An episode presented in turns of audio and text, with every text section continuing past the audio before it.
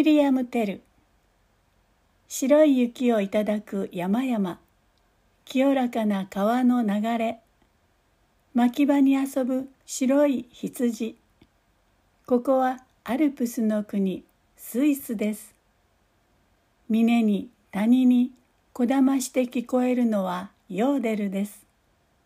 羊飼いが歌っているのです。スイス。そこはなんと美しい楽しい国なのでしょう。しかし遠い遠い昔この国にもつらい時代がありました。こら広場に出てこい。税金を取り立てるぞ。そう叫んでいるのは大官のゲスラーです。その頃スイスはオーストリアに支配されていました。そしてゲスラーという男が大官になって思うがままに収めていたのでした。ゲスラーは欲が深くて意地が悪く情け知らずでした。高い税金を取り立て金がなくなれば小麦や羊を納めさせました。勘弁してください。羊を持って行かれては、村の者は生きていけません。なんだと逆らうやつは縛り首だ。ゲスラーが村人を死刑にしようとした時、やめろやめるんだウィリアム・テルが弓矢を持って現れました。ウィリアム・テルが来てくれたぞ村人たちは喜びました。村人を苦しめるのはよせとテルはゲスラーに矢を向けて詰め寄りました。何をする？やめろ。ゲスラー村人を大切にしろ。俺はあんたにそれを教えに来たんだ。村人たちがいなかったら誰が畑を耕すのだ？誰が羊を飼うのだ？その大切な村人の一人をお前は殺そうというのか？なんと強い立派な方だろう。ゲスラー様に頭を下げない男はもうスイスではあの人だけだ。村人たちは口々にささやきました。うううるさいウィリアム・テルメいつかきっとお前を捕まえて吊るし首にしてやるからな。覚えておけ。しかし、そう簡単にウィリアム・テルを捕まえることはできないのです。何しろウィリアム・テルは弓の名人です。もし、テルを殺せと命令したら、その瞬間、テルの矢の方が先にゲスラーの胸に突き刺さっているでしょう。弓にかけてはウィリアム・テルにかなう者は誰もいません。それというのはちょうど1年前のこと。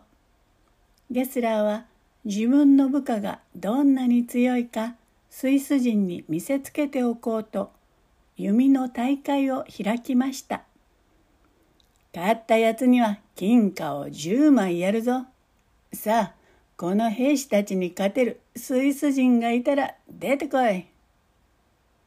ゲスラーは弓のうまい兵士たちを誇らしげに指さしました。その中でも一番弓のうまい兵士が矢をいました。すると遠く離れた的の中心をわずかにそれたのが三本のうち一本だけなんとも見事な腕前にスイス人はただもうため息ばかり。ゲスラーはバカにして笑い、ははははは、臆病なスイス人め。そこへウィリアム・テルが現れたのです。スイス人の誇りをかけ、見事三本とも命中。うわーと広場に歓声が上がりました。ゲスラーはプリプリしながら金貨を10枚ウィリアム・テルに投げつけました。ゲスラーはその時から悔しくてならなかったのです。何とかしてこの仕返しをしようと思っていました。オーストリアがスイスを占領して100年目の日が来ました。ゲスラーは町の広場に棒を立てるとその棒の先に自分の帽子をかけてスイス人に「これを拝め!」と命令しました。なんというバカバカしい命令でしょう。でも従わないとひどい目に遭うのです。仕方なく人々は広場を通るたびに帽子に頭を下げました。ところがウィリアム・テルだけはそんなバカバカしい命令に従おうとはしませんでした。お父さん、僕も帽子にお辞儀なんかしないぞ。テルの息子のジェイミーが言いました。スイス人の誇りにかけて、テルもテルの家族もお辞儀をしませんでした。見張りの兵士がお辞儀をしないで通り過ぎるウィリアム・テル親子を見つけました。命令に従わないやつはひっ捕らえろ。子供たちをかばったためにテルは捕まってしまいました。ゲスラーは意地の悪い仕返しを思いついてウィリアム・テルを呼び出しました。テル、お前は弓の名人だったな。それならどうじゃ。お前の息子の頭にリンゴを乗せて、百歩離れたところから撃ち落としてみろ。うまくいったら助けてやるぞ。ゲスラーはにやりと笑って言い放ちました。なんだと？息子の頭に？なんと意地の悪い卑劣な命令でしょう。ウィリアム・テルは苦しみました。とてもできない。テルは息子のジェイミーの顔をじっと見つめました。ジェイミーも父親を見つめました。ジェイミーの目は父親を信じきって少しの恐れもありませんでした。よし、やろう。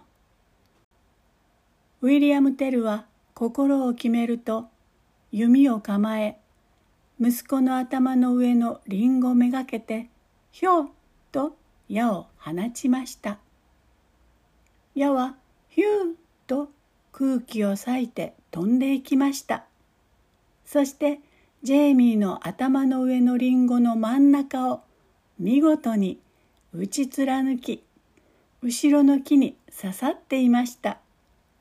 見事だ。さすがはウィリアム・テルだ。町の人々から喜びの声が湧き上がり広場中にこだましました。スイス人の心に新しい希望の光が差し込みました。やろう。そうだ。ゲスラーをやっつけよう。人々は立ち上がりましたあのリンゴでさえ落とせたのだ。どうしてやれないわけがありましょう。うわーうわわスイス人は立ち上がりました。そしてついにゲスラーを倒したのです。万歳万歳こうしてウィリアム・テルと勇気ある少年ジェイミーは美しい国スイスを救ったのです。それから600年経った今も人々はこの話を語り伝えて忘れることはありません。